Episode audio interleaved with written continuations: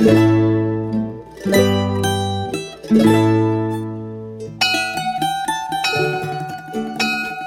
bien pueda siga. Bien pueda siga. Bien pueda siga. Bien pueda siga. Bien pueda siga.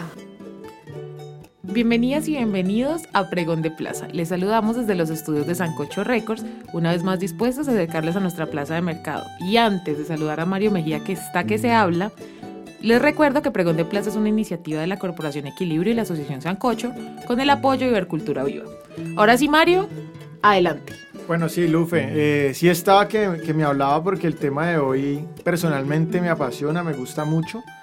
Hoy vamos a hablar de la esencia de la galería, de eso que la hace más que un edificio, más que una estructura. Vamos a hablar de sus tradiciones, sus personajes, sus historias, sus anécdotas, como el espíritu mismo. Eh, y digamos que es, un, es un, una entrega un poco más mágica, ¿no? Porque es, es en sí la memoria de lo que la gente ha vivido en este espacio. Además hay algo muy especial en esta entrega y es que es la última entrega de esta primera serie que estamos haciendo sobre la galería. Esperamos en un futuro tener otros proyectos para la defensa del patrimonio, para seguir mostrando lo que tenemos en el municipio, pero bueno, hoy llegamos al cierre de esta primera entrega, entonces es muy especial. De una vez aprovechemos para agradecerle a la Corporación Equilibrio, al equipo de la Asociación Sancocho, a Andrés Vélez que ha estado todo el tiempo aguantándonos, no se imaginan todo lo que nos ha aguantado. Y bueno, a muchas personas que están detrás trabajando. Así que este episodio yo creo que es especialmente dedicado a las personas de la galería y a los equipos que nos han hecho posible que Pregón de Plaza sea lo que es en este momento. Así es, Lufe, ¿no? Y se van a venir cosas mucho más interesantes, seguro que sí. Entonces, bueno, sin más palabras, bienvenidos y bienvenidas a la Plaza de Mercado.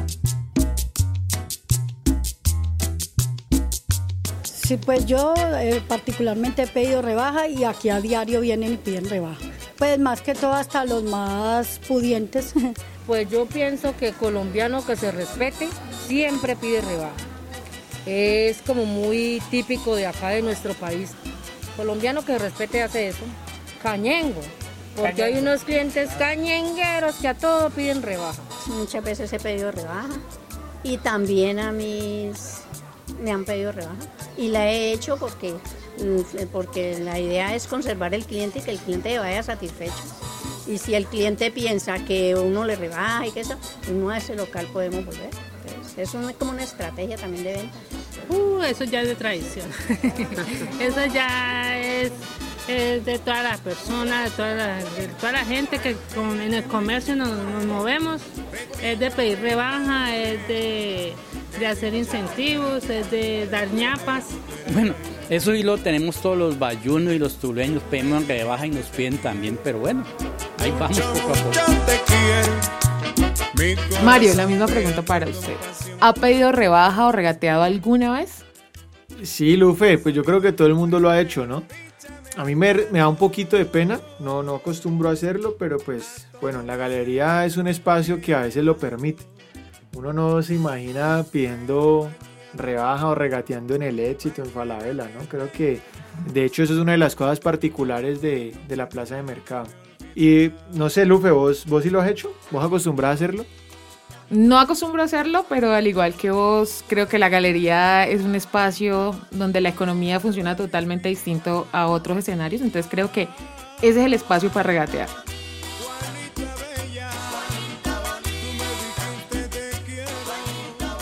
Yo creo que las y los oyentes de Pregón de Plaza han regateado, pero por si de pronto alguien aún no sabe lo que significa, Mario, cuéntanos qué es el regateo.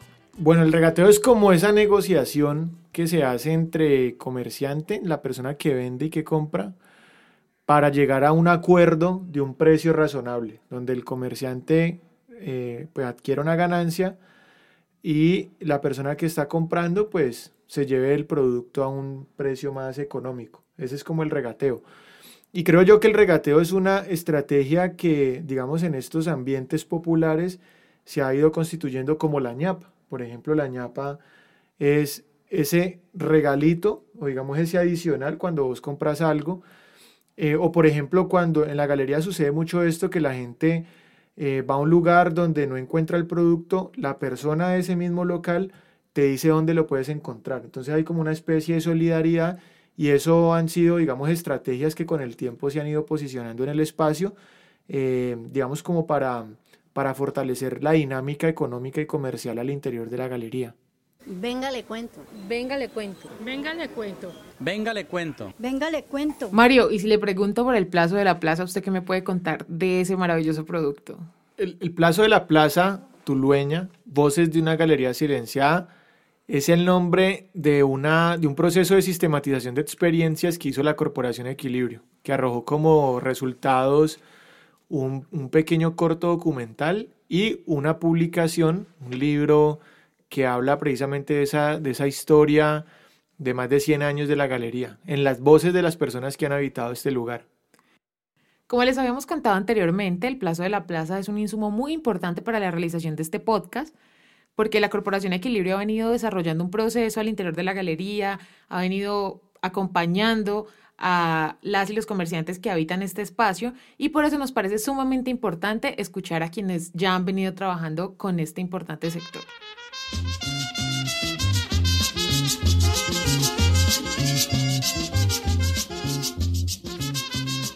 Y nos dimos cuenta, ya haciendo un censo, de que las mujeres dentro de la plaza de mercado somos el 60% de las comerciantes. Mm, la mayoría, madres cabezas de hogar. Nos hemos dado cuenta de que muchas se han fortalecido en el anonimato, no, no han sido reconocidas, no han sido mm, apoyadas. Entonces de reconocer que las mujeres dentro de la galería hacen parte importante dentro del comercio tulueño. Aquí tenemos señoras que crearon una empresa hace más de 40 años, mujeres solas, mujeres aguerridas que, decidieron un día juntar un dinero, crear un, negocio y de ello eh, hay generaciones que ya las apoyan, ya sus hijos, sus nietos, vemos de que ellos heredan estos negocios. En este momento dentro del sindicato somos dos mujeres, las cuales hemos tomado la decisión de participar y de vincular a otras mujeres a través de charlas, motivaciones, de ejemplos. Y ellas poco a poco empiezan a vincularse, aprenden a, dejar el temor, a dejar los pretextos de que yo soy mujer y yo no puedo aportar, yo soy mujer y, y me da miedo pelear, me da miedo guerrear una situación. Es una galería limpia, es una galería bonita, es una galería agradable, es una galería que acoge. Es que aquí se crían los niños. Aquí la madre viene a trabajar. Hasta hace poquito hacían corrales en madera, ahí permanecían los niños. Y es algo tan maravilloso donde aquí los niños se forman, aquí los niños crecen. Pudimos ver y vemos todavía que las mamás en su necesidad de generar ingresos se tienen que venir a trabajar y no pueden dejar a sus niños en sus casas y aquí los crían en corrales, eh, organizando un sitio adecuado, una colchoneta y donde los niños aquí crecen, uno los ve crecer. Lufe, pues ahí escuchábamos a Olga Orozco. Doña Olga es una persona súper importante con la que nosotros hemos trabajado de manera constante con todas las iniciativas y proyectos que tenemos en la, en la galería. Y Olga hace parte del sindicato de comerciantes, entonces es una de las mujeres eh, representativas de este espacio. Doña Olga es un ejemplo de las mujeres que habitan la galería. Definitivamente es muy importante resaltar el rol que desempeñan las mujeres, quienes representan al menos el 50% de todos los comerciantes que habitan este lugar. Y eso que yo me atrevería a decir que un poco más del 50% que la galería ha sido un espacio de salvaguarda de saberes, de prácticas ancestrales, que en su mayoría han sido mujeres que han heredado de sus madres y abuelas, eh, digamos, los negocios, eh, las prácticas, eh, todos esos conocimientos que se transmiten de generación en generación. Pero también es el lugar propicio para la implementación de emprendimientos e ideas novedosas de mujeres que en su mayoría son responsables de la economía del hogar. Algo que me parece muy bonito que se genera dentro de la galería y es más eh, característico de las mujeres es que, fiel a estas dinámicas de solidaridad, eh, se generan espacios de formación, de aprendizaje, de capacitación, donde se imparten o se transmiten conocimientos útiles que aportan al empoderamiento y la autonomía de las mujeres de este lugar. Esto podrá no acabar con un problema que es estructural, eh, me permiten la cuña, que es el patriarcado y es este sistema del que vivimos, pero este tipo de iniciativas de base definitivamente van generando cambios. Mario, la entrega de hoy tiene un ingrediente especial, como decimos en el sancocho, y es justamente la magia. Y una de las cosas que hace mágica la galería definitivamente es la ñapa. Así que regálenos sus ñapas con mucha magia.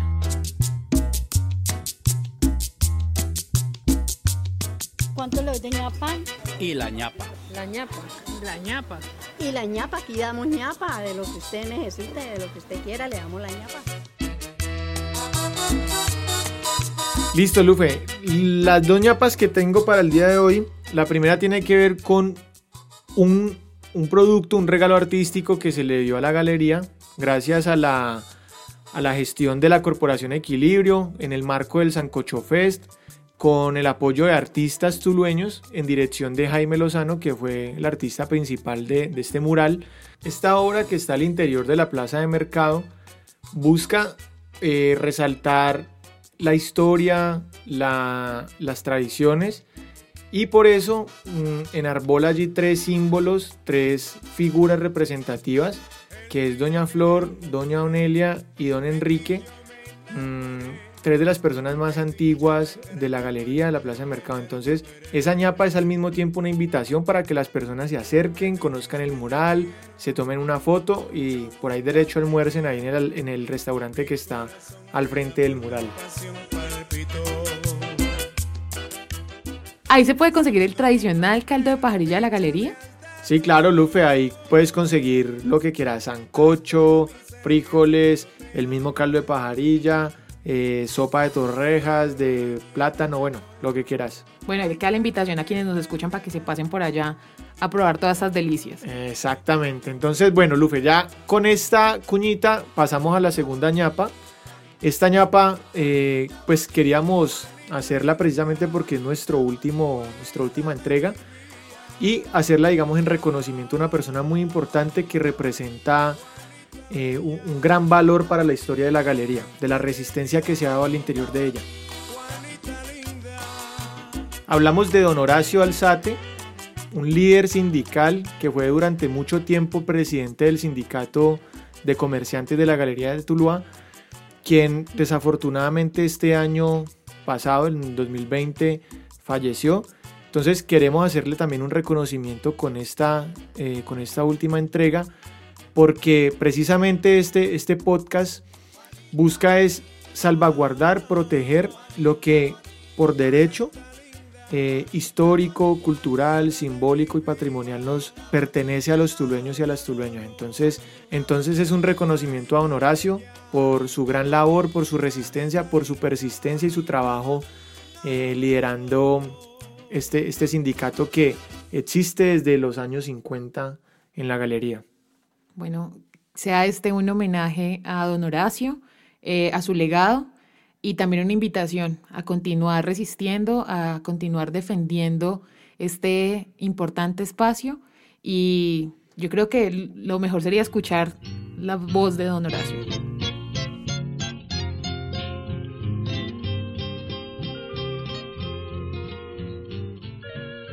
Para mí la galería es, es mi casa, yo la quiero como mi casa porque de este trabajo no solo yo, todos hemos levantado nuestras familias, tenemos hijos profesionales.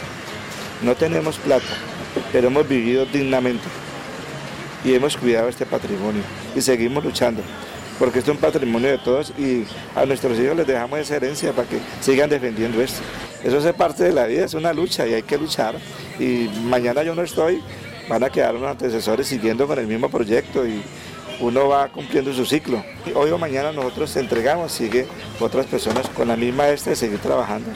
En sí Tuluá tiene mucho que recordar lo que ha sido la plaza de mercado y lo que es en este momento. No se doblega, ni ruega.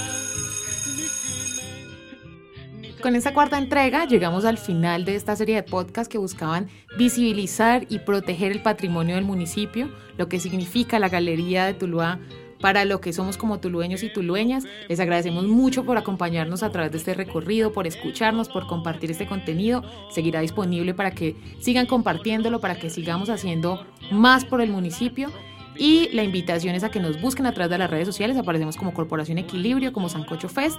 Allí estamos y vamos a seguir trabajando. Un abrazo muy fuerte. Nos vemos muy, muy pronto. Ojalá sea por los pasillos de la Galería de Tuluá. Si gotas de llanto me mojan la cara.